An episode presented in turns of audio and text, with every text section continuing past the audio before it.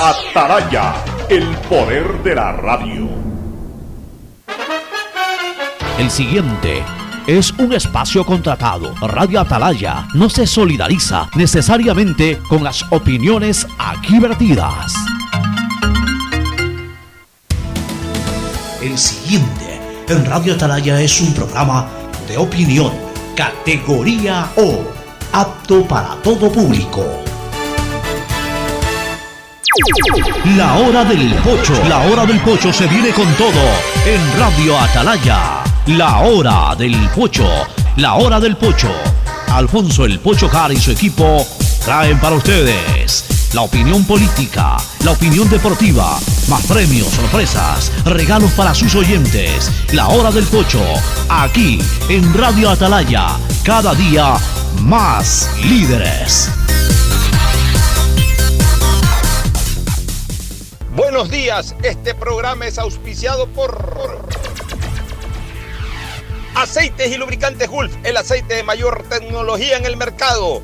El BIES te presenta una nueva manera de buscar tu casa o departamento propio a través de Proyectate TV, un espacio donde se conocerán los mejores proyectos inmobiliarios del país, sábados y domingos a las 8 y 30 por TC, mi canal. En Claro sabemos que hoy te conectas a tus redes por más tiempo, porque hacemos fácil que compartas, navegues y te entretengas. Por eso te damos el doble de gigas en todos tus paquetes prepago desde 3 dólares. Ven y sé parte de Claro, conectado avanzamos.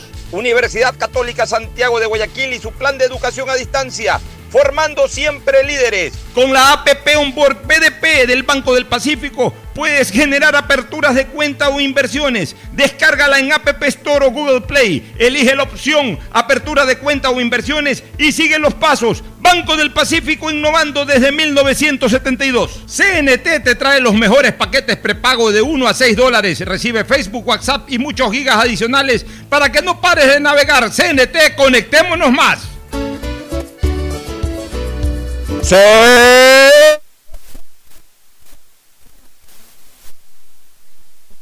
Atalaya nunca falla y marca la raya del bienestar, del progreso y la libertad de Guayaquil, de Ecuador y del mundo. Por eso es una potencia en radio, cada día más líder y un hombre que ha hecho historia, pero que todos los días hace presente y proyecta futuro del Dial de los Ecuatorianos. Este es su programa matinal, La Hora del Pocho, de este 20 de agosto del 2020. 20 del 20, 20 de agosto del 2020, sigue avanzando el tiempo. Esta es una fecha que la recuerdo mucho porque me mezcló dos cosas interesantes que no se me borran de la memoria. Eh, este día hubo un partido en Barranquilla, el año 1989, por eliminatorias entre Colombia y Ecuador. Se iniciaban las eliminatorias a Italia 1990, un día como hoy en el año 1989. Y el 19 de agosto habíamos viajado en charter, periodistas, la propia selección, dirigentes, aficionados, a la ciudad de Barranquilla. ¿Y por qué lo recuerdo? Porque el viernes 18, un, un, día como hoy fue domingo, 20 de agosto, el 19 fue sábado, el día del viaje, la noche del 18 de agosto mataron a, José, a, Galán, a Luis Carlos Galán, el que entonces era el candidato favorito en todas las encuestas para ser presidente de Colombia. Lo mataron cerca de Bogotá en un atentado perpetrado en un mitin y que después se lo autoatribuyó el cartel de Medellín. Eh, y, realmente fue una conmoción eh, a nivel nacional e internacional. En esa época no tanto, por lo menos de inmediato, eh, desarrollado el acto. En Colombia sí, en, el resto no, porque no habían redes sociales, entonces eh, la gente no se enteraba de lo que ocurría en el mundo. Hoy un atentado de esa naturaleza, al minuto del último balazo que sale, eh, están en ese momento ya, el mundo entero se está enterando. Y a veces ni siquiera al, al, minuto después, sino que en plena balacera alguien está transmitiendo en vivo por Twitter, por Facebook, por lo que sea. Hoy la gente se entera, pero al instante absoluto. En esa época hasta que llegó el cable internacional, ya era de noche, realmente recuerdo haberme enterado en la mañana, eh, en el aeropuerto ya tratando de embarcarnos, al final lo hicimos, nos embarcamos sin ningún problema, pero cuando estábamos por embarcarnos al avión, ahí comenzó a circular la noticia en el aeropuerto de que Colombia estaba conmocionada, que íbamos a llegar a un país conmocionado por el asesinato del el más importante político de ese momento, que era Luis Carlos Galán. Y en efecto, llegamos y fuimos a Barranquilla. Evidentemente el escenario fue en Bogotá, las ciudades epicéntricas eran Bogotá y la propia Medellín, porque de ahí surgió pues la autoría intelectual. Pero eh, igual en toda Colombia y Barranquilla no fue la excepción, también estaba conmocionada, se declaró duelo nacional, eh, se cerraron muchas cosas, especialmente bares, restaurantes, cerraron muy temprano. Pero al día siguiente hubo el partido de fútbol con estadio lleno. Barranquilla no dejó de vivir la fiesta futbolística de la eliminatoria. Eh, realmente, y soy sincero, el pesar debe haberse sentido mucho en Bogotá y en Medellín. Se amortiguó un poco en Barranquilla por lo que les estoy contando. Y ahí obviamente pues nosotros nos dedicamos a hacer nuestra cobertura periodística. Pero un día como hoy, un 20 de agosto, en esa época de 1989, siempre recuerdo esta fecha, por eso que ahora al saludar y al mencionarla, se me vino a la memoria ese hecho que lo tengo claro y que obviamente lo he podido refrendar eh, viendo en su momento la serie El Patrón del Mal. Ahí hay un pasaje del Patrón del Mal, justamente previo a la muerte de Galán, previo a la recreación de la muerte de Galán, en que Galán cuando está saliendo de su casa y se despide de su hijo, eh, y de su mujer y de sus dos hijos que estaban ahí, Galán le dice a uno de sus hijos, ellos estaban nerviosos. Yo creo que obviamente también en, el drama de la serie sí le ponían un poquito de exageración a, a, la tensión, al drama, como que ya prácticamente presentían la muerte de Galán, sus familiares íntimos. Yo no creo que en la realidad haya sido así, así tan dramático, ¿no? Eh, pero bueno, en todo caso, eh, estaban muy preocupados y Galán le dice, tranquilo, que esta noche llego, mañana descanso y el domingo te llevo al partido en Barranquilla, le decía, al partido contra Ecuador en Barranquilla, le decía Galán al hijo.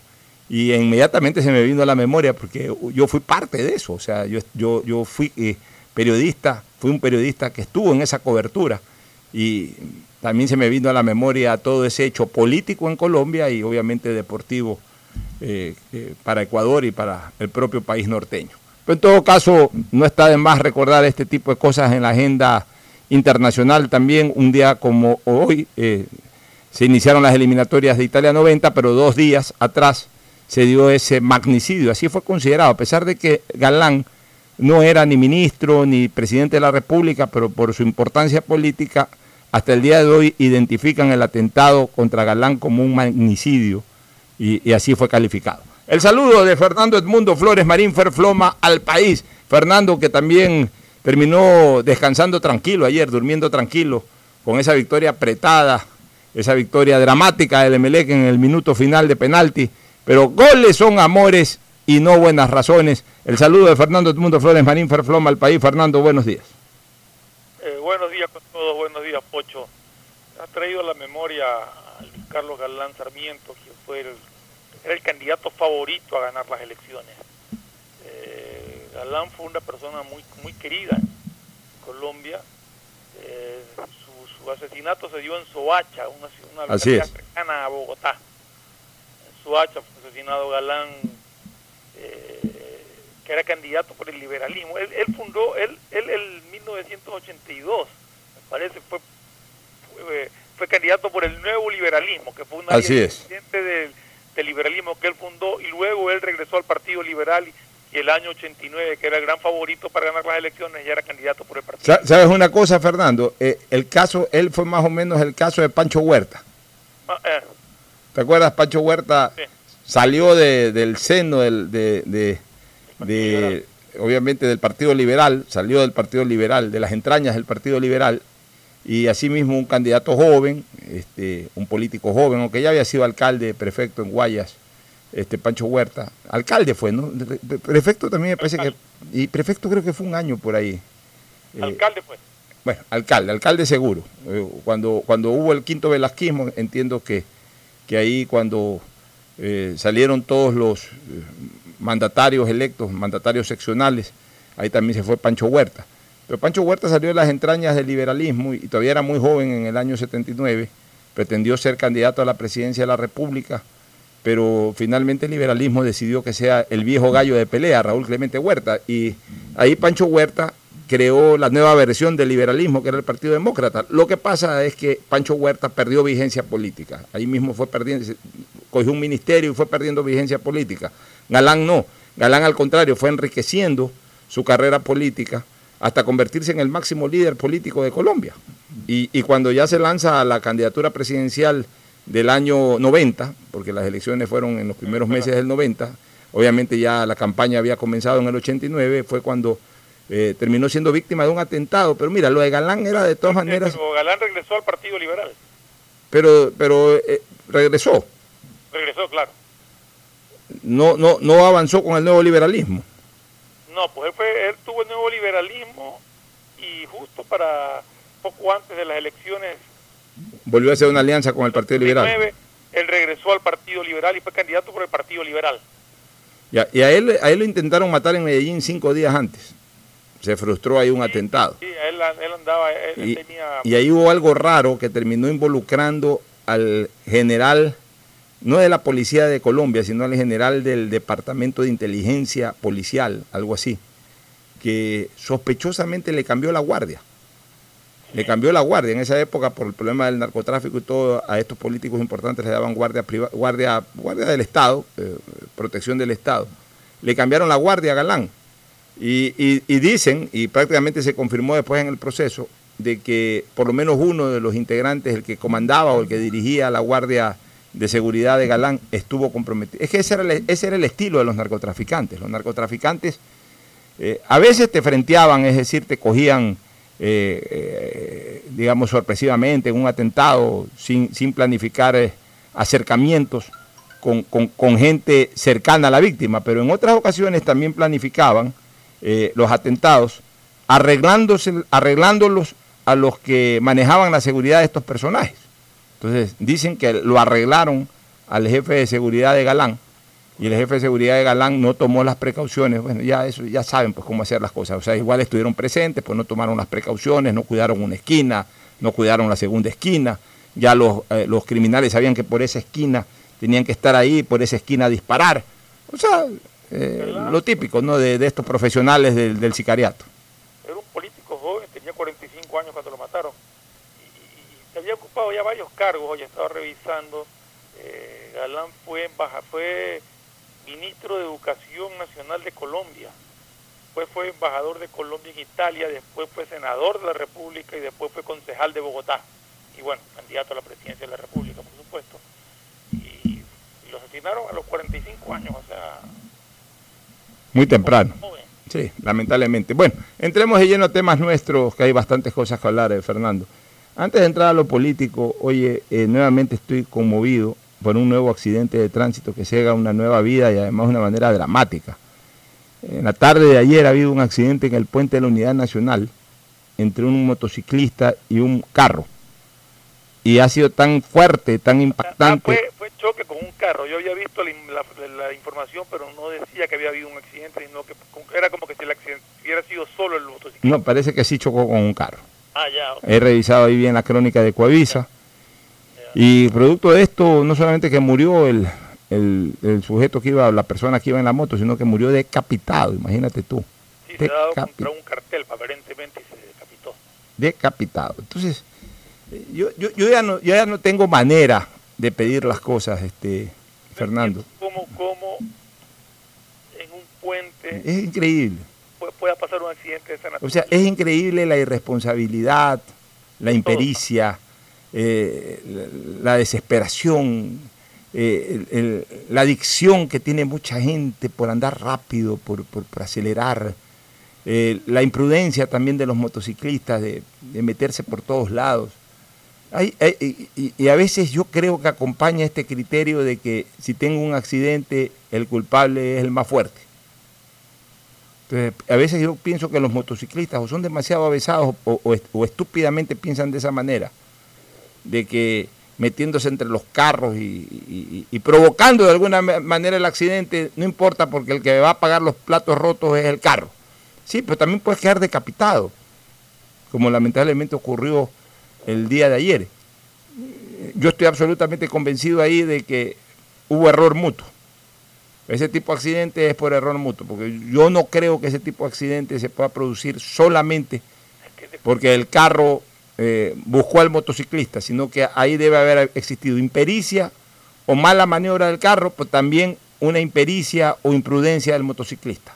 Deben haber ido los dos a exceso de velocidad, se encontraron. o sea, lo que pasa, Pocho, también es que los motociclistas se te aparecen de repente, porque tú miras por el retrovisor y no lo ves. ¿Por qué? Porque están cruzando por atrás ese ratito. O sea, y cuando vuelves a ver ya está al lado del carro. No, yo, yo no entiendo. otra vez, yendo yo por mi carril tranquilo, motociclista por meterse entre mi carro y el otro carro, me fue golpeando el espejo y virándolo. Si ese tipo se caía, le hubiera podido pasar algo. Es una cosa increíble, verdaderamente. Prudencia que eh. tienen enorme y hay mucha, muchos conductores de vehículos que, como tú dices, de, automotores que, que realmente andan a unas velocidades en los puentes y en todas partes. Andan y se cruzan. Eh, la, verdad es que yo ya no entiendo y no sé cómo pedirles, no sé cómo decirles a todos que se tranquilicen eh, en el ámbito vial. Te juro que yo sí quisiera ser en algún momento autoridad de tránsito pero para, pero para, para ser hasta grosero ya en, el manejo del tránsito de esta ciudad o de Guayaquil, de San Borondón, de cualquier lado. Ya, yo, ya sería hasta grosero para, para administrar el tránsito, porque la verdad es que ya la gente no entiende de buenas maneras. El día de ayer o antes de ayer, no me acuerdo que tuve que salir y venía por, por la, aquí en San Borondón, me llamó atención que hay una motocicleta, te pasa que una vez, cuando iba un tipo con una moto, pero iba atrás de un carro respetando el carril. No es que andaba metiéndose entre los carros para avanzar más rápido, ¿no? Él era como que si fuera un carro más, manteniendo un carril escogido y ahí iba. O sea, tipo manejando con toda la precaución y seguridad del caso. Me llamó la atención porque normalmente los motociclistas tú lo ves andar zigzagueando por todos lados. Sobre todo estos motociclistas que ahora prestan servicio delivery son un verdadero peligro en las calles. Son un verdadero peligro en las calles, pero en general, en general, o sea...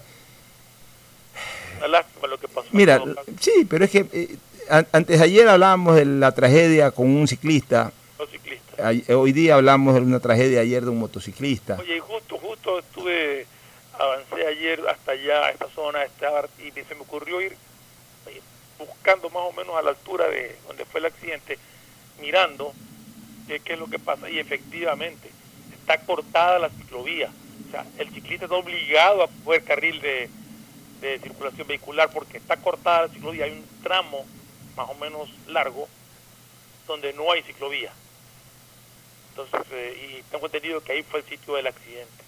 Los ciclistas pues tuvieron que, imagino, si iban, no sé si iban por la ciclovía o no, pero en caso de que hayan ido por la ciclovía tuvieron que bajar y coger, tomar un, un carril para poder eh, continuar, eh, que justamente allí ha sido el sitio del accidente. Ya, pero es que no queda otra cosa, Fernando, que ya tomar medidas un poco más drásticas. En primer lugar, tenemos que darle una cobertura mucho más amplia a ciertos lugares. Por ejemplo, la vía San Borondón.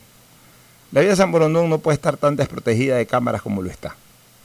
De hecho, ni siquiera todos los semáforos tienen cámaras. Y yo, no, yo propondría no solamente que todos los semáforos tengan cámaras, sino que toda la vía tenga cámara, porque no necesita estar en un semáforo para que exista una cámara, pueden haber cámaras en los postes de luz. debería haber cámaras, para ver a la gente imprudente que cruza por abajo. Por, supuesto, y, pero no solamente que deberían de haber cámaras, porque, a ver, es, es la misma cosa que con el tema de la seguridad ciudadana, Fernando.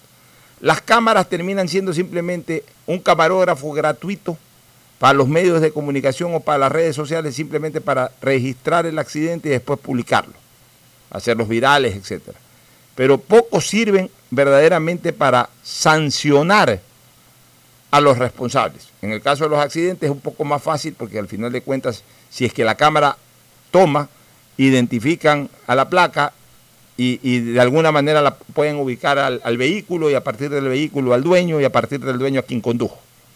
Ya. Pero en el caso de los robos, por ejemplo, te registra un robo y después no encuentras al delincuente o si lo encuentras es porque lo cogieron por otra cosa y, después se lo relaciona con, eso que salió en la cámara o en el video dos meses atrás o tres meses atrás. Y yo creo que las cámaras tienen que existir no solamente para que registren un hecho, sino para que inmediatamente, inmediatamente se permita una acción de persecución de flagrancia, sea en el accidente o sea en el, en el, en el robo, en el acto delincuencial. Oye, Pocho, y ahorita que hablas de eso, justamente ayer también me di cuenta, porque vi una maniobra no, no peligrosa, pero media rara que carro, y a lo que pasó el carro, la placa atrás la tenía, pero sobre la placa tienen puestos estas vainas que para bajar y arrastrar cosas, arrastrar botes, yo qué sé qué, dobladas sobre la placa, o sea, no hay manera, en caso de un accidente, de saber qué placa es ese carro. Eso es terminantemente prohibido. Tiene que ser, o sea, los carros tienen que estar absolutamente identificados, adelante y atrás. Atrás, exactamente. Ya, uno. Dos, Fernando, tiene que, vuelvo a repetirte, comencemos por San Borondón, porque Guayaquil es más grande, más difícil, que en algún momento también habría que hacer eso, pero especialmente en las avenidas principales, en las calles principales. Pero, pero hablemos por lo menos en San Borondón. Toda la vía tiene que estar absolutamente registrada con cámaras. Toda la vía. Pero eh, eh, cualquier cosa que pase en cualquier lado de la vía, hay una cámara que te captó. Si tú vas ahorita y pides por eh, algún video de algún siniestro, te encuentras con una alta posibilidad que te digan por ese lado no hubo cámara o no hay cámara. Entonces, en primer lugar, toda la vía tiene que estar registrada con cámaras. En segundo lugar, estas cámaras tienen que estar constantemente monitoreadas eh, por gente, 3, 4, 10, 20 personas, no importa. Tienen que estar monitoreadas por gente que apenas detecten, inmediatamente comuniquen a, a, los agentes más cercanos sobre el particular. Tercero, los agentes tienen que estar haciendo, no operativos, tienen que estar en vigilancia constante. Por eso antes se les llamaba vigilantes, o sea que estaban vigilando, ahora no vigilan nada. Ahora se paran en el Río Centro, se paran ahí a la, a la entrada hacia San Borondón del puente de Sauces, este, para, para, para ver si un carro está con está con la revisión al día, eh, está con algún problema al cual le puedan caer.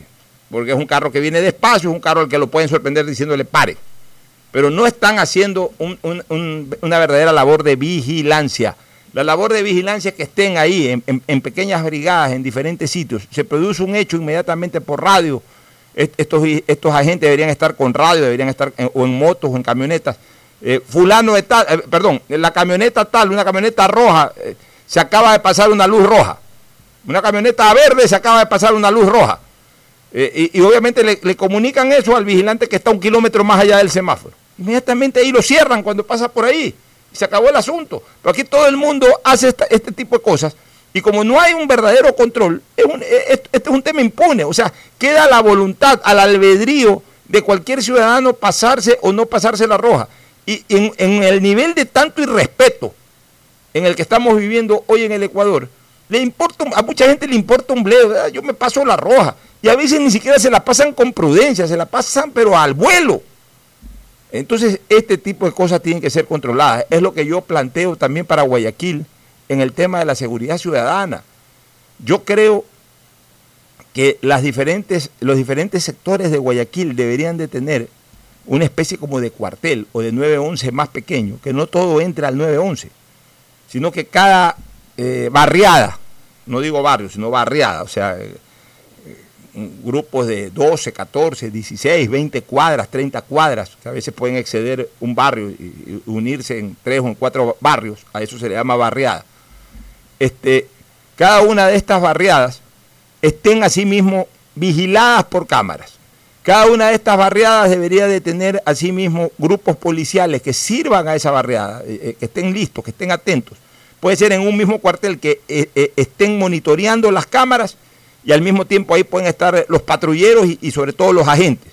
Entonces, en el momento en que, en un constante monitoreo de esa barriada, eh, la o las personas que están haciendo el monitoreo se dan cuenta que están asaltando a un ciudadano en la esquina, inmediatamente, inmediatamente sale el carro de policía a buscarlo.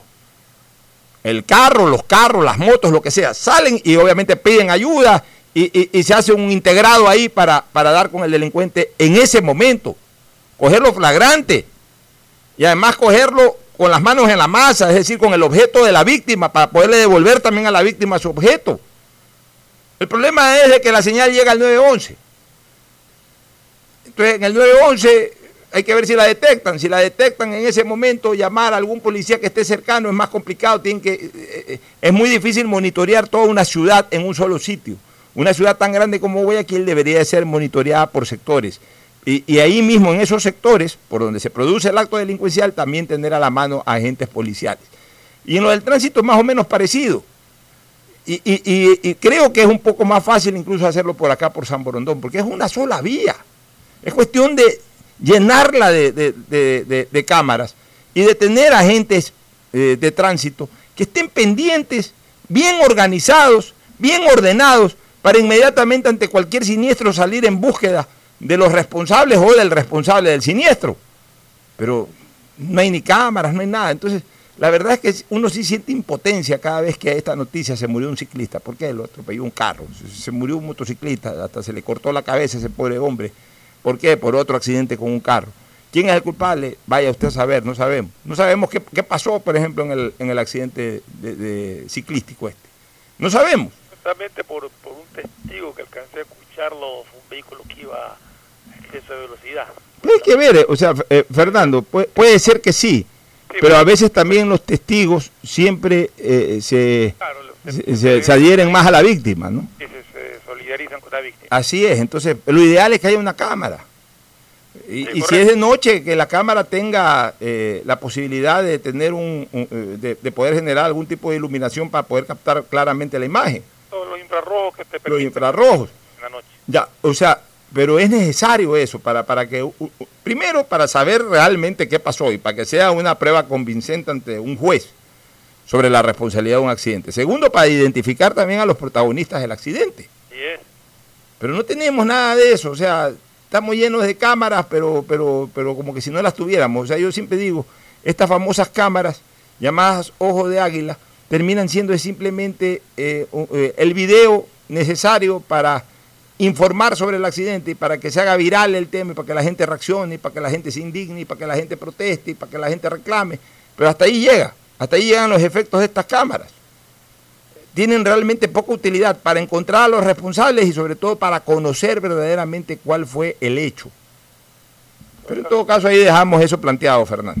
Una lástima que, que sucedan este tipo de accidentes que no deberían suceder. Bueno, vamos a la primera pausa, retornamos con temas políticos.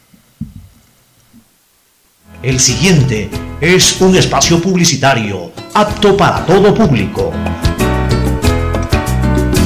El BIES presenta una nueva manera de buscar tu casa o departamento propio cómodamente donde estés. Proyectate TV, un espacio donde se conocerán los mejores proyectos inmobiliarios del país, con información detallada para tomar la decisión de tener tu casa propia. Precalifica para el préstamo hipotecario a través de la web de Proyectate y otras facilidades que tienes como afiliado en el BIES. Proyectate a cumplir tu sueño de tener casa propia con el BIES. Proyectate TV, sábados y domingos a las 8 y 30 de la mañana por TC Mi Canal.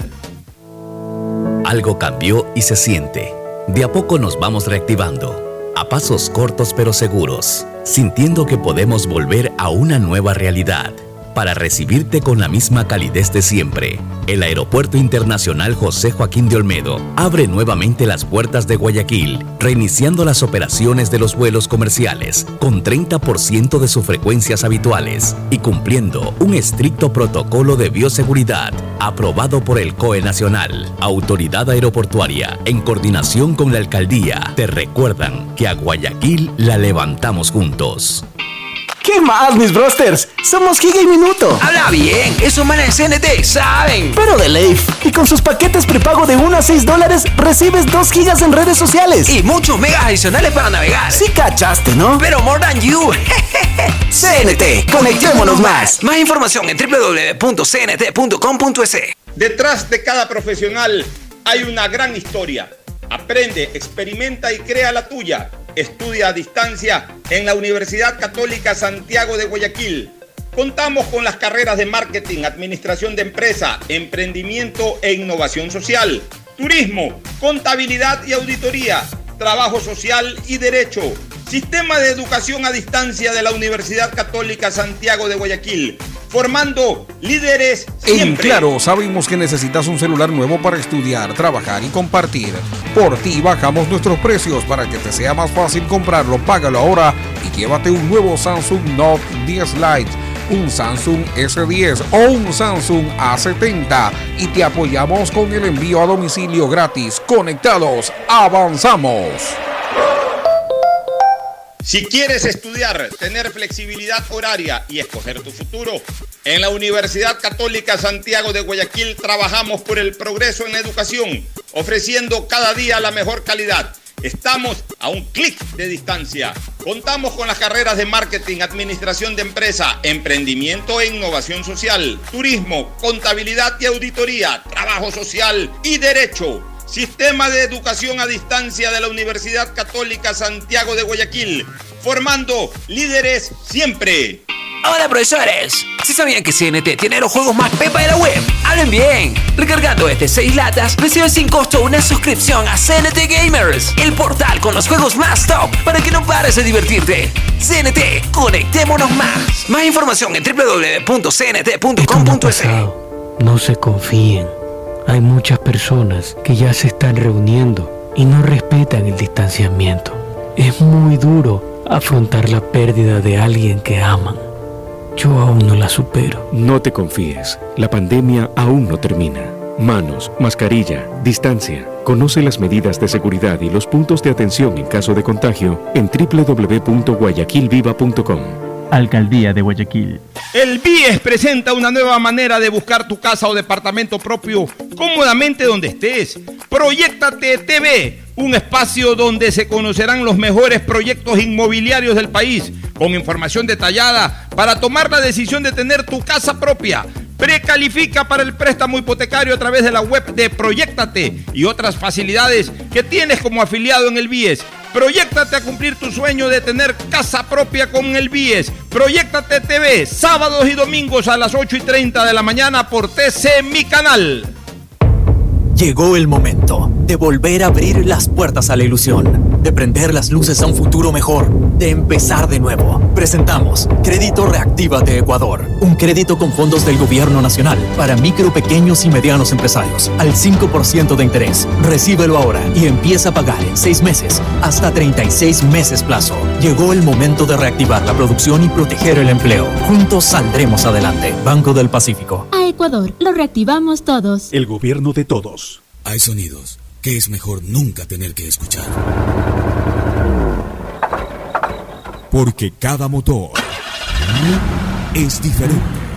Desde hace 104 años, Lubricantes Gulf mantiene la más alta tecnología y calidad en línea de aceites para motores a diésel y gasolina. Está hecho con una fórmula especial para dar excelente protección a todo tipo de motores, evitando el desgaste prematuro de pistones, anillos y árbol de levas, ayudando a mantener limpio el motor y libre de depósitos que se forman por las altas o bajas temperaturas. Dele a su motor lo que se merece. Lubricantes Gulf, la más alta tecnología en lubricación. 104 años preservando la vida de su motor. Lubricantes Gulf. Gulf es más lubricante.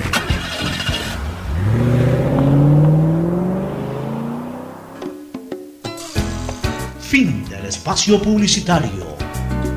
Usted está escuchando un programa de opinión, categoría O, apto para todo público.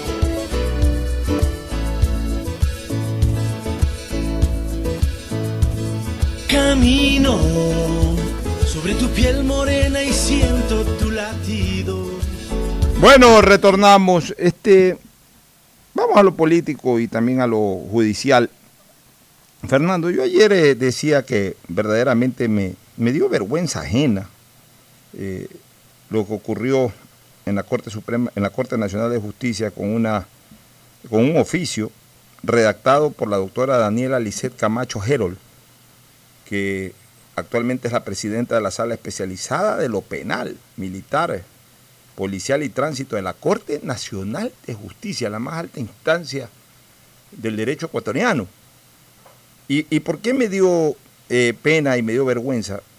Por, porque es lamentable que una jueza nacional que precisamente, al igual que sus otros compañeros jueces nacionales, son los que manejan, tratan los temas de recurso de casación, no tenga clara cuál es la figura de un recurso de casación. Pero más allá de eso, lo que a mí me da pena es de que esta jueza, que no sé por qué también tenía que haberse pronunciado, porque ella fue parte de, de alguna manera del proceso de sobornos 2012-2016, no tenía por qué haberse pronunciado. Porque finalmente para la constancia de que una sentencia esté o no ejecutoriada, quien verdaderamente debe de pronunciarse o es el juez ponente, como al final ella mismo determinó, o el secretario del juzgado. Realmente el juez lo que hace es preguntarle al secretario del juzgado si es que ya está ejecutoriada una sentencia, da fe el, el, secretario del juzgado y el juez de la causa lo que determina a través de providencia que en efecto ya está ejecutoriada una sentencia. Yo no sé para qué ella intervino. Pero lamentablemente, Fernando y amigos oyentes, este tipo de pronunciamientos terminan generando un, un, una, sospecha de persecución a algo que yo creo que ha quedado a claras luces que no lo ha sido. Porque evidentemente creo que ha quedado más que comprobado la serie de actos de corrupción, no solamente en este caso sobornos 2012-2016, sino desde antes, los sobornos eh, de Odebrecht y tantas otras cosas más, de un gobierno que evidentemente estuvo lleno de corruptos y que hizo de la corrupción el pan nuestro de cada día. Pero indistintamente de aquello, cuando ya hay este tipo de pronunciamiento de jueces, cuando hay este tipo de requerimientos también, por ejemplo, de un Consejo Nacional Electoral, entonces ahí es cuando uno dice, ¿y, cuál es el apuro de que los jueces o ciertos jueces ya quieran incluso contra ley expresa quieran determinar de que ya una sentencia está ejecutoriada. O sea, ¿cuál es el apuro? ¿Cuál es el apuro extraprocesal? A eso es que me refiero. ¿Cuál es el apuro extraprocesal de que la sentencia ya esté ejecutoriada? No tiene por qué haber ningún apuro extraprocesal. El apuro puede darse dentro del proceso, dentro de los tiempos que, el, proceso determina. O sea, hay unos tiempos marcados, ok, si se cumple eso dentro de los tiempos está muy bien. Ah, que en el cumplimiento de esos tiempos coincidió con, eh, coincidió con que terminó dándose la resolución antes de la inscripción de candidaturas. Bueno, no es, eso no es culpa de nadie porque está dentro de los tiempos que la ley determina. Pero ya el estar eh, desesperadamente dando señales de que hay que a toda costa ya que esto quede ejecutoriado para que no pueda participar. O sea, ese es el mensaje que finalmente se vende. O sea, anexar la justicia a un interés electoral, a un interés político, eso es nefasto. Eso es nefasto y más aún cuando los pronunciamientos vienen de personas que deben estar totalmente alejadas, primero del quehacer político, como son los jueces, y segundo, de pronunciamientos de personas que tienen que allanarse y someterse exclusivamente a las normas del derecho. El propio Consejo Nacional Electoral, ¿qué tiene que estar requiriendo si es que están ejecutoriadas las sentencias de Correa? Si Correa todavía no es candidato, si Correa todavía no, no, no ha solicitado inscripción. El, el, día que Correa ponga en un mail a través de esta posibilidad que ahora hay de por lo menos inscribirse eh, por vía electrónica, que ponga en un mail, me inscribo para candidato a algo, ahí que pregunte el Consejo Nacional Electoral. Mientras tanto, antes no se justifica ni siquiera hacer el requerimiento. O sea, ¿cuál es, cuál es la preocupación? ¿Por qué tienen que estar como atentos a lo que hace o a lo que no hace Correa, a lo que dice o a lo que no dice, o a lo que pretende o a lo que no pretende. Están cayendo todos en la trampa de Correa. Correa no va a ser candidato a nada. A mí me da la impresión de que Correa no va a ser candidato a vicepresidente de la República, porque incluso tiene algunas limitaciones para eso. Beneficiado con esto es Correa. Así es. La bulla que él quiere, está su nombre en la palestra. Correa lo que está haciendo es justamente toreándolos a todos para que lo estén nombrando a cada rato, para que le estén dando eh, este tipo de situaciones que, que, que, lo pinten como una persona perseguida. Y es el gran ganador de todo este tipo. Están cayendo brutalmente en la trampa. Correa debe estar muerto de risa en este momento. No, no debe estar molesto, debe estar muerto de risa porque le, le, le están picando el anzuelo. Entonces, fíjate tú, Fernando.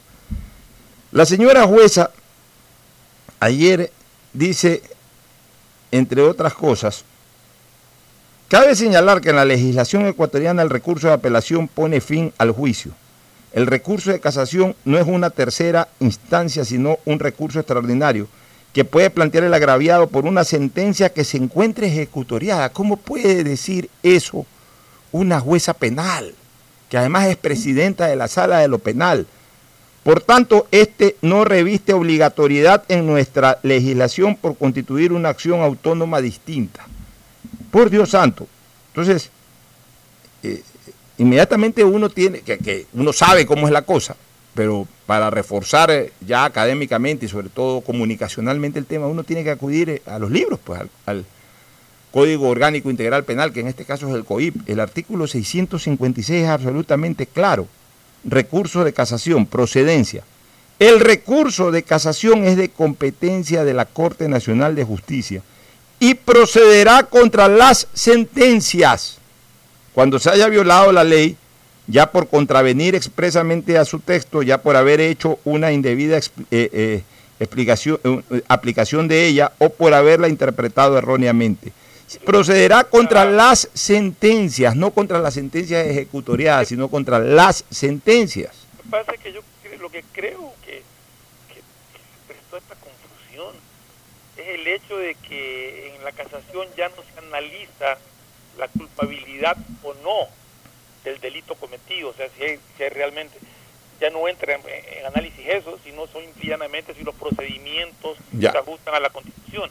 No sé si eso es lo que com- provocó esta confusión en las declaraciones de la doctora Camacho. Ya, pero es que la doctora Camacho no tiene derecho a confundirse en eso, porque ella es experta, entre comillas, en esa materia, es jueza nacional, es jueza de la Corte Nacional de Justicia y es presidenta de la Sala de lo Penal. O sea, ella sabe perfectamente que el recurso de casación es un recurso, como lo dice la propia ley, que se presenta o que se aplica contra las sentencias, no contra las sentencias ejecutoriadas. Ahora, ¿por qué es un recurso extraordinario, este, mi querido eh, Ferfloma? Lo voy a explicar.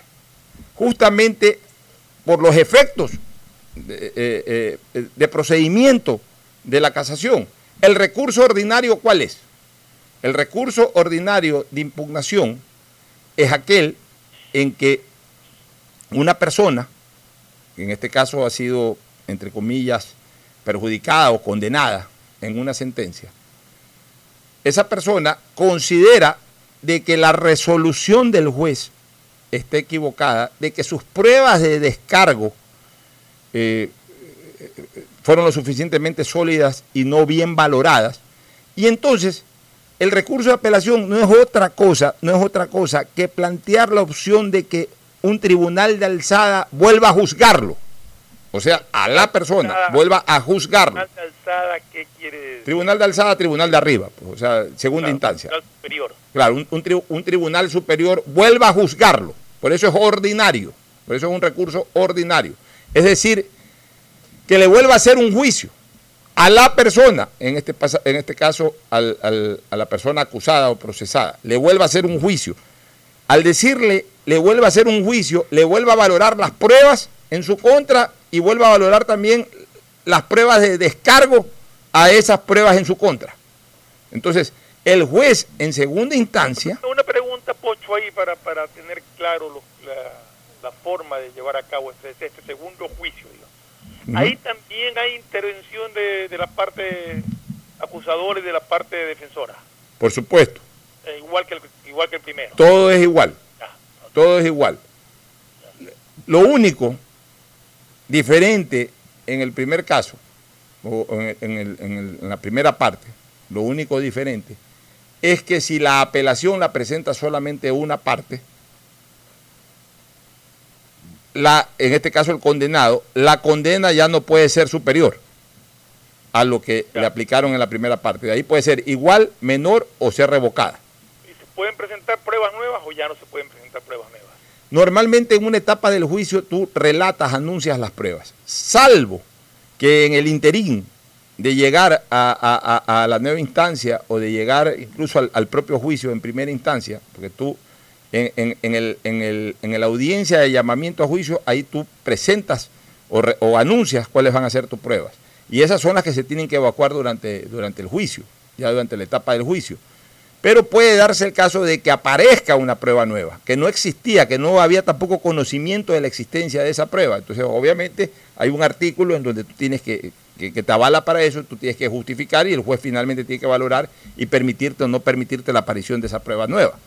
Ya, eso en torno eh, al juicio. Pero ¿por qué es ordinario? Porque, porque lo ordinario es que el juicio, eh, al ir a una segunda instancia, nuevamente valore las pruebas y nuevamente juzgue, y aquí viene lo importante, aquí viene lo de fondo, juzgue al procesado en torno a lo que hizo o a lo que no hizo, a lo que probaron o a lo que no probaron, o a lo que contraprobaron, juzgue a la persona que en este caso es el procesado o el grupo de personas que son procesados. E, esa es la parte ordinaria de, de, un proceso en, en, segunda instancia o, en, o a nivel de alzada, como se le llama, y por eso el recurso, el recurso de impugnación se llama recurso ordinario de apelación. ¿Cuál es la diferencia con el recurso extraordinario, que en este caso es de casación? Por eso es extraordinario.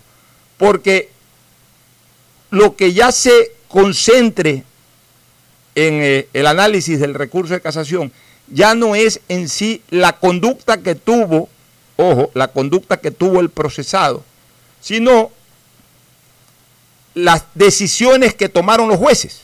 Eso es lo que se va a evaluar. O sea, de alguna manera se va a evaluar es la decisión de los jueces. ¿La decisión de los jueces en qué sentido? No en torno, no en torno, ojo, no en torno, no en torno a, a, a, al hecho en sí, sino a si no hubo violaciones eh, eh, a la ley, si no hubo acciones de nulidad que no fueron subsanadas en la parte de abajo, o sea, en la segunda o en la primera instancia, y se determinan, se demuestran que sí existieron en la primera instancia, que hubo aplicaciones erróneas en eh, las determinaciones judiciales, o sea, perdón. Más de forma que de fondo, si cabe el término. Bueno, no, yo, no, yo no diría de, de, de, de forma, porque evidentemente si encuentras aplicaciones erróneas en, no, no, me, en, las determinaciones es un tema de fondo, pero, pero ya, no. no se, ya no se trata el tema en sí por el cual se desarrolló el proceso. Por eso que a yo, eso es a lo que me refiero, justamente. Por eso yo te digo, ahí ya no se evalúa. De ver que, que, que la constitución y las leyes hayan sido bien aplicadas. Exactamente, aquí ya, por eso es extraordinario, porque ya no se evalúa la conducta del procesado. La razón por la cual el procesado lo fue, ya eso no es lo que se evalúa, ya no, por eso ya no se evalúan pruebas, ya lo que se evalúa es la decisión de los jueces en torno a la aplicación de las normas. O sea, ya no se juzga la culpabilidad o no. Ya no se juzga la culpabilidad o no, sino que para la, esa decisión de culpabilidad, si se violaron o no se violaron normas, si se aplicaron o no se aplicaron bien eh, las determinadas normas que finalmente en las motivaciones los jueces ponen. O sea, por eso te digo, más se analiza eh, el, el, comportamiento de los jueces en la aplicación de las normas. Yeah. Eso es lo que se evalúa, por eso que es extraordinario, porque ya no es lo ordinario. Lo ordinario es que se analice la conducta del, del, del, procesado. Y eso se, se evalúa ¿dónde? En, en, el, en, el, primer juicio, o sea, en el de primera instancia y también en el de apelación. Pero ya en la tercera instancia, no, no llamémosle instancia, ya en, el, en, la acción de casación, ya se evalúa la actuación de los jueces en cuanto a la aplicación de las normas. Entonces, por eso se llama extraordinario. Pero se sigue actuando sobre una sentencia. Entonces, esa sentencia no está ejecutoriada porque no está cerrada. Una sentencia ejecutoriada es la que ya en ese momento ya no puede ser revisada, ya no puede ser alterada, ya no puede ser tocada. En el ámbito penal solamente puede ser tocada a través de un recurso, que es el recurso de revisión, que es más adelante. En el ámbito civil, una sentencia ejecutoriada puede ser alterada solamente a través de una acción o también a través de una acción judicial, de una acción civil, que en este caso es el de nulidad de sentencia ejecutoriada. Pero, ya, pero tanto el, de, escúchame, pero tanto el recurso de revisión en lo penal, como el recurso de, de, o como la acción de nulidad de sentencia ejecutoriada en el ámbito civil, son recursos o acciones condicionados. Es decir, hay condiciones puntuales para ser presentados. No es que se puede presentar por presentar, sino que si se cumplen tres presupuestos que hay en el recurso de revisión, tres presupuestos que hay en, el, en, la acción, en el juicio de, eh, de nulidad de sentencia ejecutoriada, ahí se pueden desarrollar eh, estos recursos o estas acciones. Si no, tampoco se las puede presentar o tampoco se las puede desarrollar, te las pueden inadmitir. Entonces, eh, la sentencia ejecutoriada no es, bajo ningún concepto, no es sujeta a un recurso de casación. Es más, para ser sujeta a un recurso de casación no tiene que estar ejecutoriada.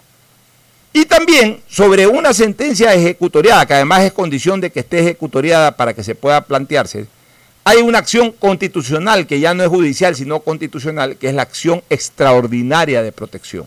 Una vez que se agotan todas las instancias y la sentencia queda ejecutoriada, ahí en ese momento, en ese momento, se puede plantear también una acción constitucional, que es la acción extraordinaria de protección. Pero va- vamos, vamos, con- vamos para, para aclarar ciertos conceptos que pueden confundir. Se dicta la sentencia, se condena a prisión, apelan, queda suspendida la prisión hasta que pase la apelación. Así es. Se ratifica en segunda instancia la condena y la orden de prisión y eso queda suspendido hasta que pase la casación. Así es. Tienen efectos, se, llama, se llaman efectos suspensivos. Escúchame, se llaman. que- para, para terminar la pregunta, una vez que está ejecutoriada la sentencia, ya ahí va a prisión aunque presente el recurso extraordinario de, de apelación. No, como el recurso extraordinario de apelación. Dice No, que hay un recurso extraordinario sobre sentencia ejecutoriada. no, vuelvo a repetir. Sobre sentencia ejecutoriada ya no hay absolutamente nada. La, la sentencia ejecutoriada ya después de que se evacúa la casación, si es que presentaron eh, casación. Si alguien no presenta casación, se ejecutoría con la decisión de segunda instancia. Y si también alguien no presenta apelación, se ejecutoría con la decisión de primera instancia. Pero, pero tuviste que hay un recurso constitucional a una sentencia Ya. ejecutoriada. Ya, a una sentencia ejecutoriada en la vía penal tiene una alternativa más adelante, que es un recurso llamado de revisión. Ya, por eso digo, Ya. por eso no suspende ya la pena. Ya, ya no, suspende ya, la ya te voy a explicar eso. En el ámbito civil, si se te ejecutaría una sentencia y tú cumples con los presupuestos, puedes presentar una demanda de nulidad de sentencia ejecutoriada. Y en ambos casos, en el penal o en el civil, tú puedes presentar sobre la sentencia ejecutoriada una acción extraordinaria de protección que ya no se ventila en la Corte Nacional de Justicia ni en ninguna instancia del sistema judicial, sino exclusivamente en el ámbito constitucional, en la Corte Constitucional. Aquí viene lo que tú me preguntas. En ninguno de esos casos, ni en lo civil en la demanda de nulidad de sentencia ejecutoriada, ni en lo penal en el, en el recurso de revisión, ni incluso en la acción constitucional de eh, acción extraordinaria de protección, en ninguno de esos casos se frena la ejecución de la sentencia.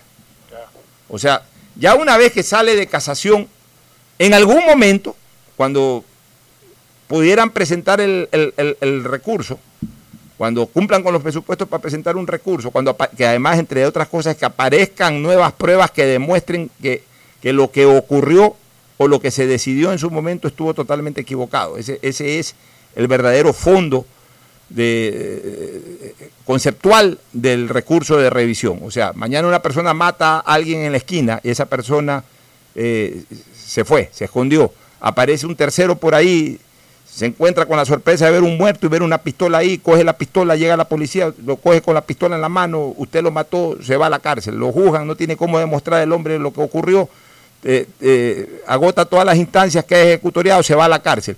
Después de un año, por alguna razón, apareció un video en donde se demostró de que esa persona no fue la que disparó, sino que llegó tres minutos después del- de la muerte, o del disparo, o del acto delincuencial, y que fue otra persona.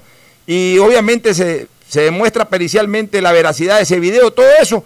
Entonces ahí puede presentar un, recurso de revisión. O sea, ese es el, el- el- el- el justificativo de la existencia del recurso de revisión. Ya. Pero, pero ya la sentencia no solamente que está ejecutoriada, sino que incluso está ejecutada. Igual en la acción extraordinaria de protección. La, acción extraordinaria de protección la tienen que presentar X cantidad de tiempo después de la sentencia, pero no frena la ejecución. Es decir, uno puede presentar, en este caso los sentenciados, pueden presentar una acción extraordinaria de protección y eso se ventila en la Corte Constitucional sin perjuicio de que la sentencia tiene que ser ejecutada. O sea, las personas que son sentenciadas a cárcel tienen que ir a la cárcel. Y estando en la cárcel va avanzando su acción extraordinaria de protección y en algún momento, si es que la Corte Constitucional determina de que se violaron algunos procedimientos de carácter constitucional y retrotrae eh, eh, a, un punto determinado del proceso, pues bueno, en ese momento de, alguna u otra manera alivia su problema. Pero no es que eh, por la presentación de la acción extraordinaria o por la presentación en algún momento del recurso de revisión frena la ejecución. La ejecución se cumple en el momento en que la sentencia está ejecutoriada. Y la sentencia todavía no está ejecutoriada. La sentencia está en este momento en casación. Tanto es así, por eso me sorprende también la declaración de la jueza Camacho, que ella sabe que si la sentencia estuviera ya ejecutoriada, ya se hubiese ejecutado también, pues los efectos de la sentencia, de la decisión, ya se hubiesen ejecutado.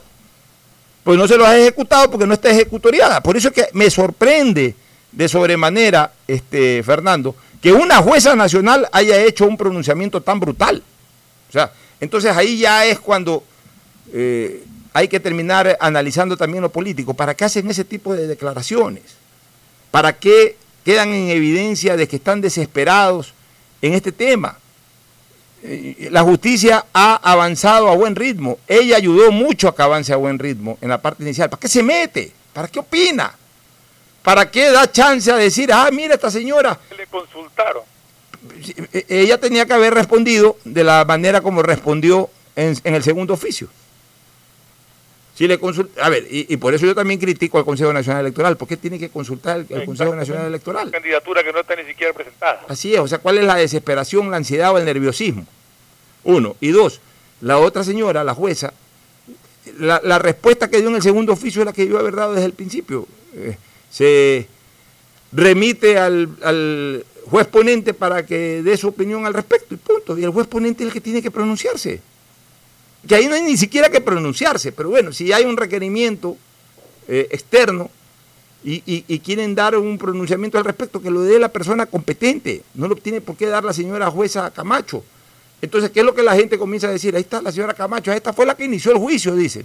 Mira la desesperación ya para que, para que lo bloqueen a Correa. Comienza la, dan chance a ese tipo de comentarios. Dan chance a ese tipo de comentarios.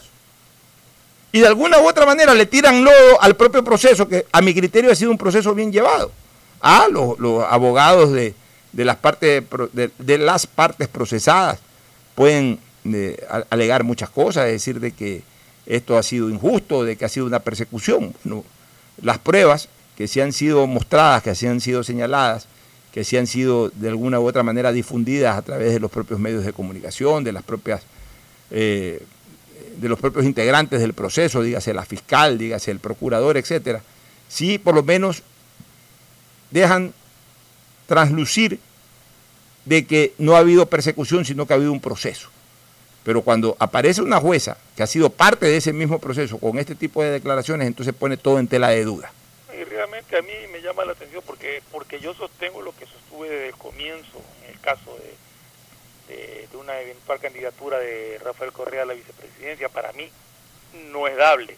Para mí el simple hecho de que en la Constitución diga que, su, que más allá de, de que, la- de, que el vicepresidente cumple con las funciones que le pueda delegar o no el presidente de la República, lo que sí no cambia, eso, eso ya es potestad del presidente de decir encárgate esto, no te encargues de nada, pero lo que sí es innegable e indelegable es el hecho de que el vicepresidente de la República reemplaza al presidente, por lo tanto no puede tener la capacidad de ser reelegido indirectamente.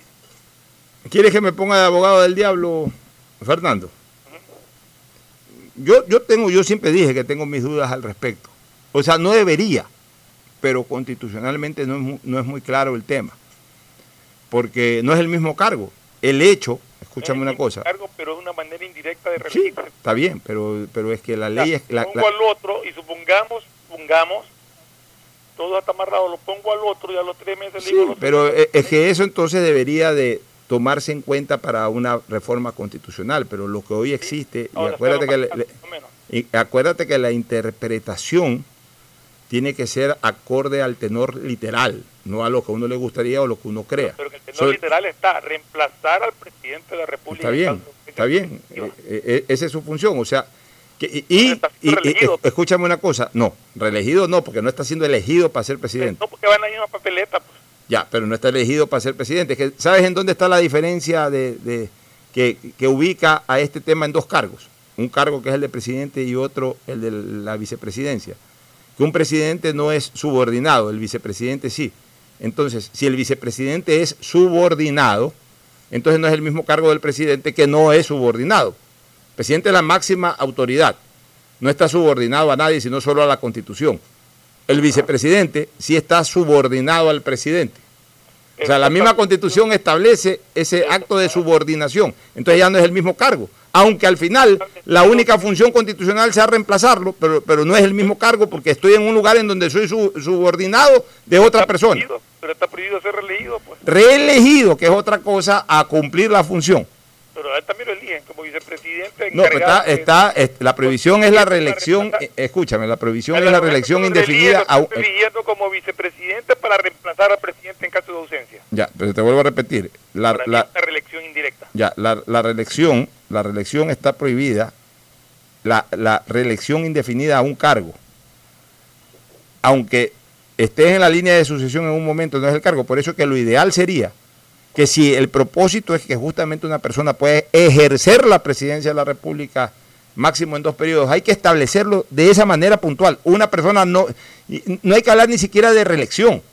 Hay que hablar, una persona, un, un- un- ciudadano aún en el goce de sus derechos políticos, no podrá ocupar un cargo por más de dos periodos consecutivos. Ahí sí, ahí sí ya, eh, eh, eh, eh, y- y- y es más, con esto, no podrá ocuparlo ni de manera directamente elegida ni de manera indirectamente establecida. O sea, dejar absolutamente claro para que no haya ningún tipo de salida. Pero ahí hay una salida clara y desde el punto de vista legal, Trabajo lo de la Corte Constitucional bien fuerte y caso ya. de...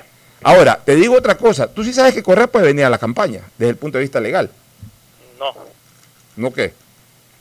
Correa tiene una orden de prisión preventiva por el caso de soborno de, de, de ¿cómo perdón, de secuestro de Sí, Balda. de balda, y, pero no tiene sentencia coger, Pero el puerto lo pueden coger porque tiene orden de Ya, prisión ahora te- porque yo he estado pensando en esto, o sea, yo estaba dándole vuelta a- a- al- al tema legal, justamente para comentarlo, ¿no?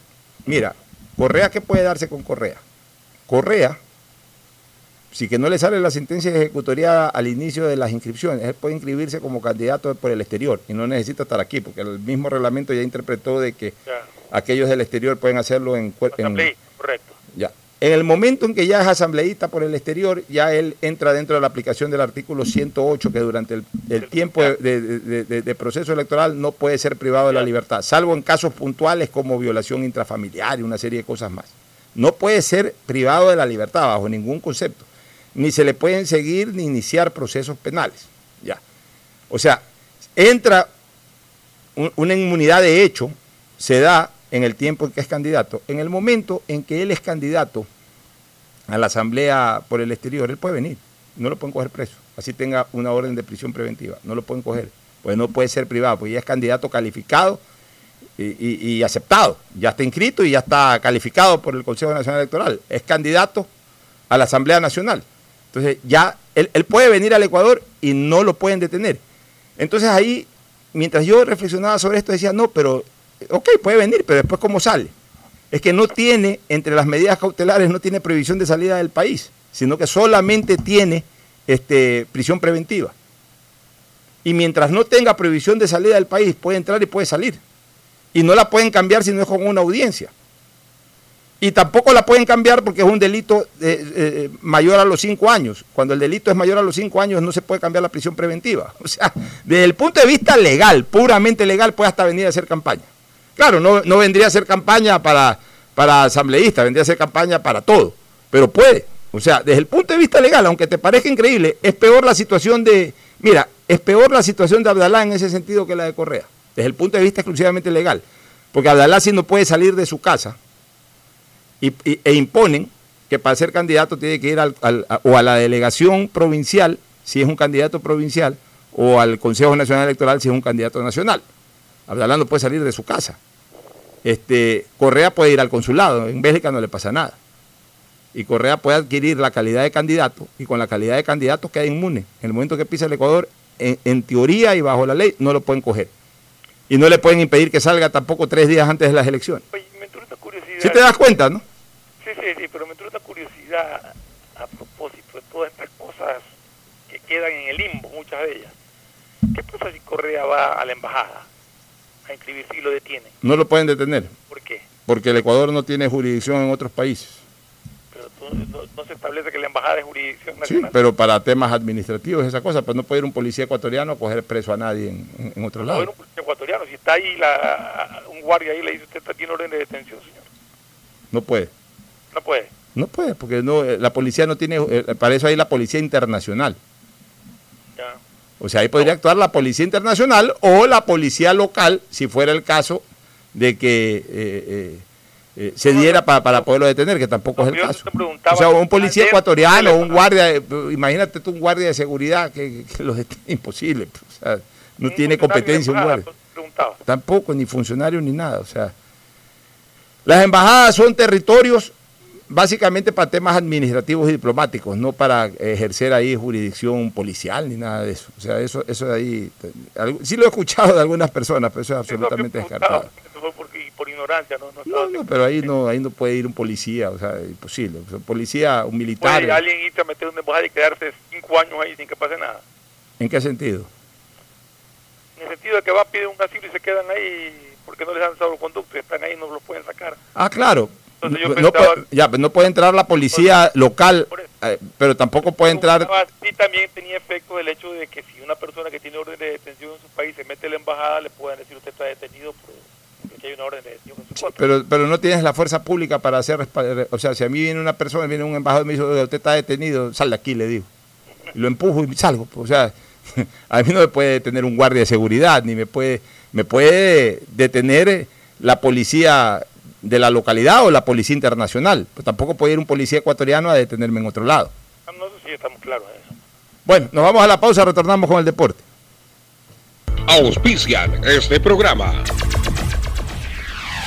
Aceites y lubricantes Gulf, el aceite de mayor tecnología en el mercado. Acaricia el motor de tu vehículo para que funcione como un verdadero Fórmula 1 con aceites y lubricantes Gulf.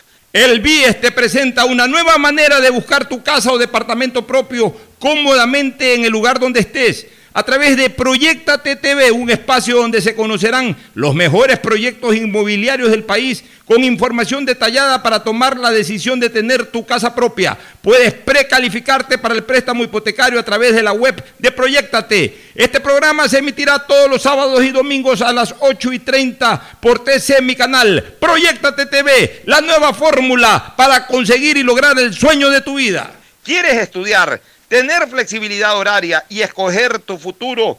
En la Universidad Católica Santiago de Guayaquil trabajamos para el progreso en educación, ofreciendo cada día la mejor calidad y para ello estamos a un clic de distancia. Escoge la carrera de tu vocación. Puede ser marketing, administración de empresas, emprendimiento e innovación social, turismo, contabilidad y auditoría, trabajo social y también derecho.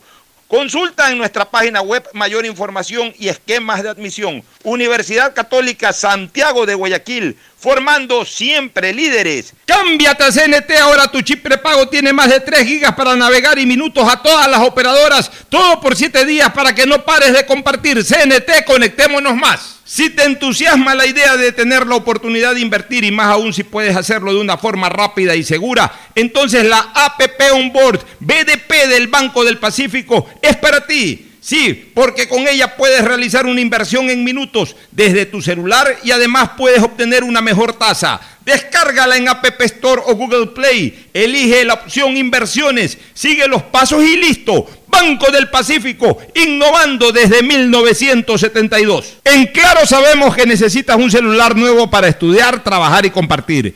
Por ti bajamos nuestros precios para que te sea más fácil comprarlo. Págalo ahora y llévate un nuevo Samsung Note 10 Lite, un Samsung A70 y te apoyamos con el envío a domicilio gratis. Conectados avanzamos.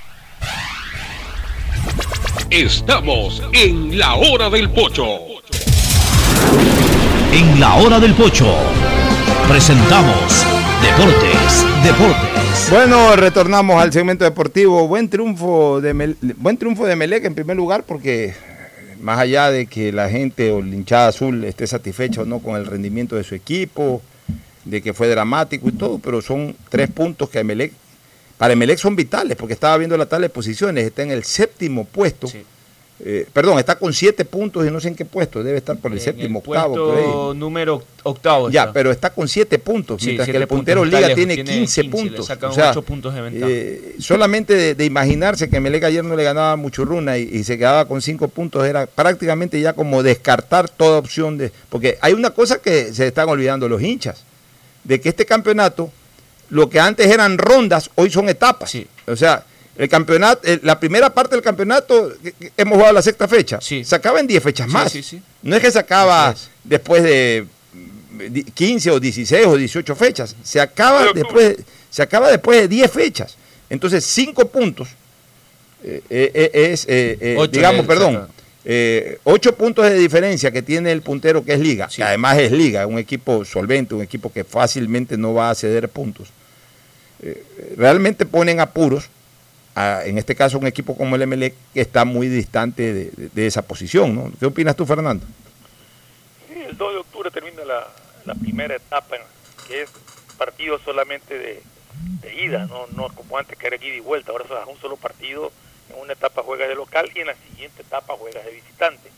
Eh, Melec se le ha hecho muy difícil, está muy muy difícil, por no decir casi imposible que pueda descontar la ventaja que le han sacado y sobre todo en el nivel que viene mostrando Melec. O sea, realmente ayer fue eh, repetitivo en ese juego cansino, lento, de retroceder la pelota y todo. Eh, eh, el Emelec que todos quieren ver fue el Emelec del segundo gol. Ese, ese es el fútbol que, que yo no sé por qué Rescalvo no lo aplica. Fue una jugada rápida, una salida rápida. Un, un, eh, eh, Terminó quien la inició. Normalmente, ¿cómo? Terminó quien la inició. Sí, pero normalmente en ese toque, cuando Hernández se la da a, a, a Barceló, Ajá. cualquier otro lo hubiera regresado para los defensas, porque eso es lo que está haciendo Emelec. Pero en este caso, Barceló giró y metió un pase al vacío, Sí. al fondo. Hernández llega y ¿quién cierra la jugada? El mismo Barceló que después del pase la fue a buscar al área. O sea, eso es lo que uno busca en un equipo, eso es lo que eso es lo que la gente de Melec quiere ver. Esa, esa, esa, esa velocidad, esa, creatividad en meter un pase al vacío para que el marcador o el, punto- o el puntero por la raya llegue. Pero no es el retroceso permanente de la pelota para darle la vuelta para el otro lado y después regresársela otra vez a los defensas para que le sigan dando la vuelta para el otro lado. Y justamente, eh, Permitiendo que el equipo contrario esté todo broquelado ahí atrás. Sí, sí, justamente de, eso habló eh, en la rueda de prensa Ismael Rescalvo, que al equipo se le nota que le falta profundidad. Es más, ayer yo creo que, que a Emelec, eh, cuando a veces no, no funcionan tanto eh, el juego de, el juego entre, en equipo, eh, siempre sabe resaltar un jugador individual o, sal- o salen con alguna jugada individual.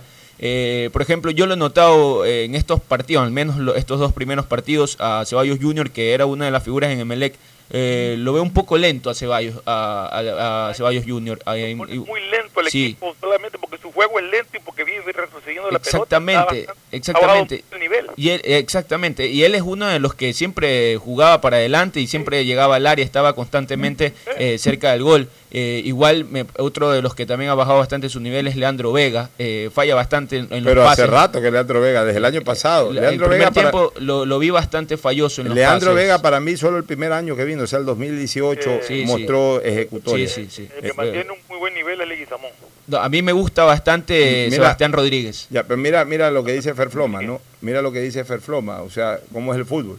Leguizamón no pudo haber comenzado peor, se Claro. lesionó y hizo un autogol. Autogol, y correcto. sin embargo se fue consolidando. Vega, que dejó una grata impresión en su, en su primer medio año, el año 2018, ya el 2019 mostraba ciertas cosas y ahora en este 2020 igual, no, no es ese tipo de centrales que Emelec ha estado acostumbrado a tener como Hay que extranjero. ver cómo está Mejía también en su momento, si es que le dan la Ese oportunidad. muchacho Mejía, eh, de verdad, ¿no? Ese muchacho Mejía en algún momento pintaba para, para, para cosas grandes, pero, pero también se quedó.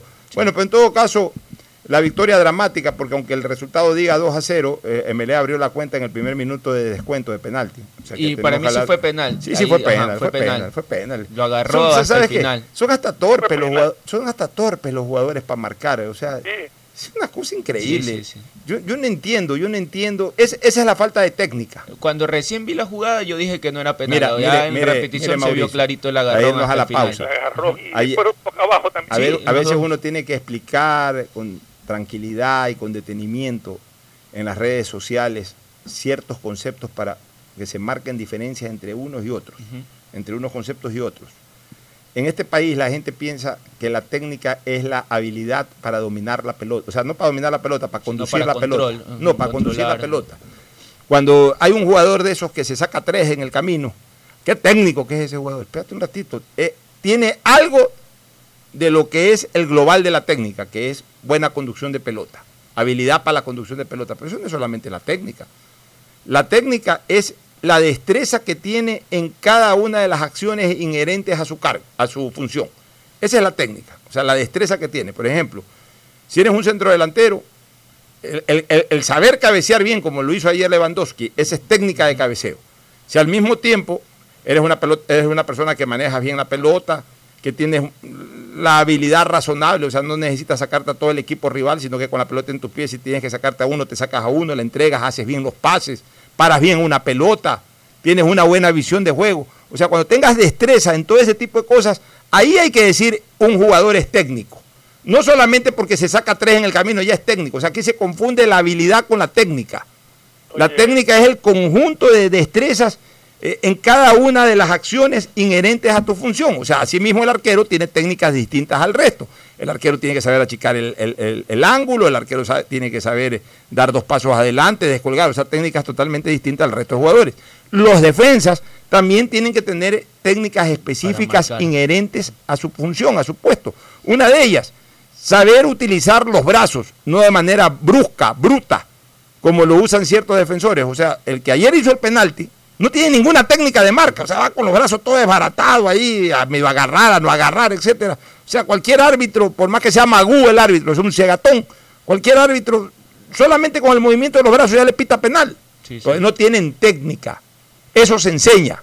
Ayer, ayer hubo una jugada, eh, no sé si la viste, Mauricio, que ni con el VAR se la podía definir exactamente si era si fue fuera de juego o no. No, pues sí fue fuera de juego, yo sí lo vi fuera de juego. Sí estaba de la, el gol de Rojas de cabeza. El brazo, el brazo adelantado, el brazo no cuenta. Claro, el brazo no cuenta. La, altura de la cabeza del jugador de parte sí, sí, está a la misma altura prácticamente del pie del jugador. Me da la impresión, yo, yo sí vi esa jugada, me dio la impresión de que el jugador estaba ya inclinado hacia adelante en el momento en que sale la pelota. O sea, yo creo que es un... La defensa tenía el pie tirado hacia atrás.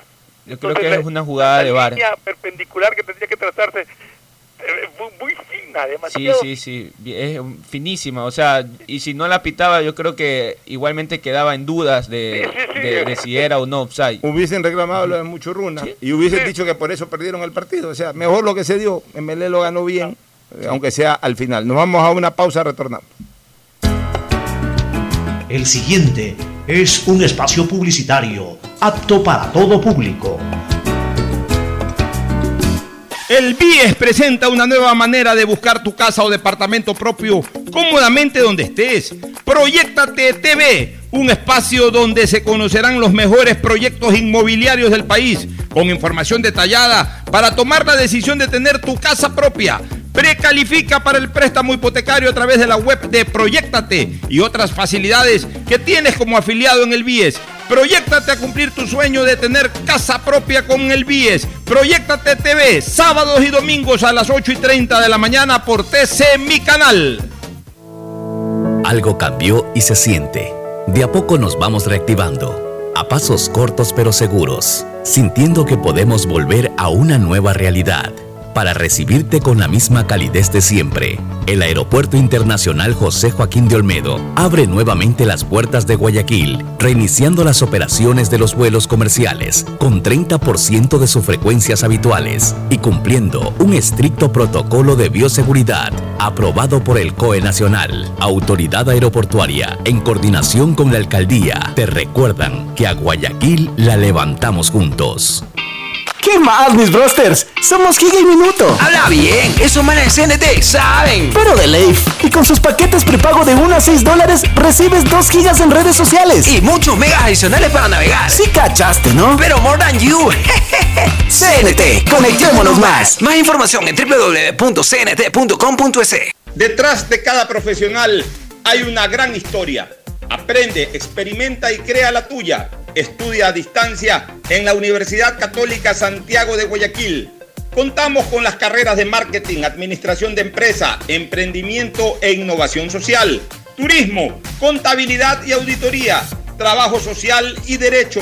Sistema de Educación a Distancia de la Universidad Católica Santiago de Guayaquil, formando líderes En siempre. Claro, sabemos que necesitas un celular nuevo para estudiar, trabajar y compartir. Por ti bajamos nuestros precios para que te sea más fácil comprarlo. Págalo ahora y llévate un nuevo Samsung Note 10 Lite, un Samsung S10 o un Samsung A70 y te apoyamos con el envío a domicilio gratis. Conectados, avanzamos. Hola profesores, ¿sí sabían que CNT tiene los juegos más pepa de la web? Hablen bien, recargando este 6 latas, recibes sin costo una suscripción a CNT Gamers, el portal con los juegos más top para que no pares de divertirte. CNT, conectémonos más. Más información en www.cnt.com.es. Seamos responsables con los héroes de nuestras calles. En esta emergencia sanitaria, recuerda desechar las mascarillas y guantes en una funda separada de la basura común. Protégela con otra funda y cuando la saques, rocía cloro sobre ellas. Tampoco deseches objetos contaminados en las calles y si son de gran volumen, llévalos a los centros de acopio autorizados. Encuentra las direcciones en www.puertolimpio.com. Puerto Limpio, juntos por Guayaquil. No pasado. No se confíen. Hay muchas personas que ya se están reuniendo y no respetan el distanciamiento. Es muy duro afrontar la pérdida de alguien que aman. Yo aún no la supero. No te confíes, la pandemia aún no termina. Manos, mascarilla, distancia. Conoce las medidas de seguridad y los puntos de atención en caso de contagio en www.guayaquilviva.com. Alcaldía de Guayaquil. El BIES presenta una nueva manera de buscar tu casa o departamento propio cómodamente donde estés. Proyectate TV, un espacio donde se conocerán los mejores proyectos inmobiliarios del país, con información detallada para tomar la decisión de tener tu casa propia. Precalifica para el préstamo hipotecario a través de la web de Proyectate y otras facilidades que tienes como afiliado en el BIES. Proyectate a cumplir tu sueño de tener casa propia con el BIES. Proyectate TV, sábados y domingos a las 8 y 30 de la mañana por TC Mi Canal. Llegó el momento de volver a abrir las puertas a la ilusión, de prender las luces a un futuro mejor, de empezar de nuevo. Presentamos Crédito Reactiva de Ecuador, un crédito con fondos del gobierno nacional para micro, pequeños y medianos empresarios al 5% de interés. Recíbelo ahora y empieza a pagar en 6 meses hasta 36 meses plazo. Llegó el momento de reactivar la producción y proteger el empleo. Juntos saldremos adelante. Banco del Pacífico. A Ecuador, lo reactivamos todos. El gobierno de todos. Hay sonidos que es mejor nunca tener que escuchar. Porque cada motor es diferente. Desde hace 104 años, Lubricantes Gulf mantiene la más alta tecnología y calidad en línea de aceites para motores a diésel y gasolina. Está hecho con una fórmula especial para dar excelente protección a todo tipo de motores, evitando el desgaste prematuro de pistones, anillos y árbol de levas, ayudando a mantener limpio el motor y libre de depósitos que se forman por las altas o bajas temperaturas. Dele a su motor lo que se merece. Lubricantes Gulf, la más alta tecnología en lubricación. 104 años preservando la vida de su motor. Lubricantes Gulf. Gulf es más lubricante.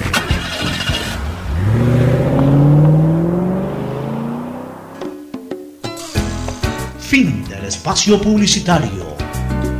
Usted está escuchando un programa de opinión, categoría O, apto para todo público. Bueno, revisamos la fecha y también un desastre, al menos yo en los pronósticos, un desastre. Perdí 7 de 8 partidos. Deportivo Cuenca Barcelona, aposté al empate, marché. También Ferfloma marchó con Deportivo Cuenca y usted con el empate Mauricio. marchamos. Ambos perdimos en Independiente de Macará, todos apostamos a Independiente, el resultado fue 4 a 4, empate. Recién usted y Ferfloma logran su primer punto en el choque Orense Liga de Puerto Viejo, los dos fueron por el empate, yo fui por Orense, marché también. En Guayaquil City y Delfín, los tres, eh, eh, los tres apostamos por un ganador. En el caso de Fernando y mío por el City, en el caso suyo por Delfín hubo empate, así que perdimos todos. En técnico Olmedo nos dimos contra la acera todos. Apostamos por el técnico universitario y ganó el Olmedo 3 a 1 de bien visitante. el Olmedo, ganando bien. sí.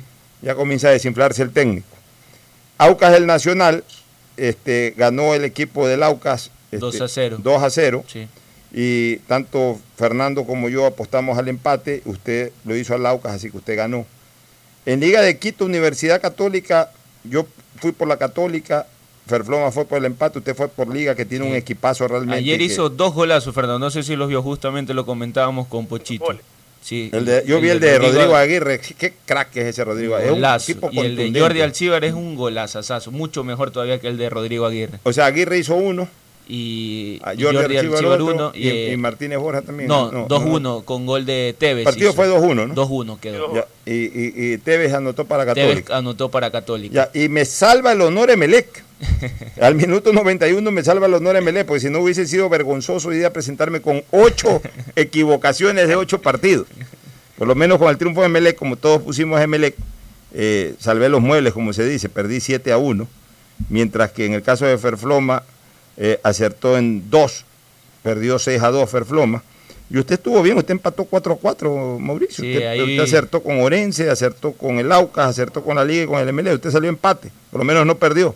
Nosotros fuimos goleados, 7 a 1 y 6 a 2. Salí victorioso de la fecha 6, entonces está de aquí. Bueno, a nivel de Champions, qué linda Ayer jornada el ganó, domingo. ¿no? eh, Ayer ganó el- lo que ya se esperaba, la el Bayern sí. 3 a 0. ¿no? Final francesa versus alemana. Sí, yo creo que son las dos fuerzas del fútbol mundial hoy en día, Paris Saint Germain con, con el Bayern Pero Múnich. el Olympique de Lyon igualmente le, Sí, le- pero le no. metió presión. Yo Ah, creo que donde le entraba el gol. No, liviano, liviano. El Bayern, Múnich, el Bayern Múnich donde aceleraba más también le metía más goles. la una Ya final es. Francesa, alemana y la otra, la otra final es italiana, española. Sí, italiana española. Que Para lo que queda, mañana. ya para lo que están quedando, mañana, sí, para lo Sí. que están quedando Italia y España para el segundo orden, porque ese torneo es de segundo orden. Sí, sí, sí. El final de torneo la es- Champions, ¿cuándo es? El domingo, exactamente a las El 2. domingo en la tarde hay Champions y a la media tarde de y, a la- y al atardecer clásico. Así Clásico que de no hay Astillero. perderse aquello. Gracias por su sintonía. Este programa fue auspiciado por Aceites y lubricantes Gulf, el aceite de mayor tecnología en el mercado. El BIES te presenta una nueva manera de buscar tu casa o departamento propio a través de Proyectate TV, un espacio donde se conocerán los mejores proyectos inmobiliarios del país, sábados y domingos a las 8 y 30 por TC Mi Canal. En Claro sabemos que hoy te conectas a tus redes por más tiempo, porque hacemos fácil que compartas, navegues y te entretengas. Por eso te damos el doble de gigas en todos tus paquetes prepago desde 3 dólares. Ven y sé parte de Claro, conectado avanzamos. Universidad Católica Santiago de Guayaquil y su plan de educación a distancia, formando siempre líderes. Con la APP Onboard PDP del Banco del Pacífico puedes generar aperturas de cuenta o inversiones. Descárgala en App Store o Google Play. Elige la opción apertura de cuenta o inversiones y sigue los pasos. Banco del Pacífico innovando desde 1972. CNT te trae los mejores paquetes prepago de 1 a 6 dólares. Recibe Facebook, WhatsApp y muchos gigas adicionales para que no pares de navegar. CNT, conectémonos más. Este fue un espacio contratado. Radio Atalaya no se solidariza necesariamente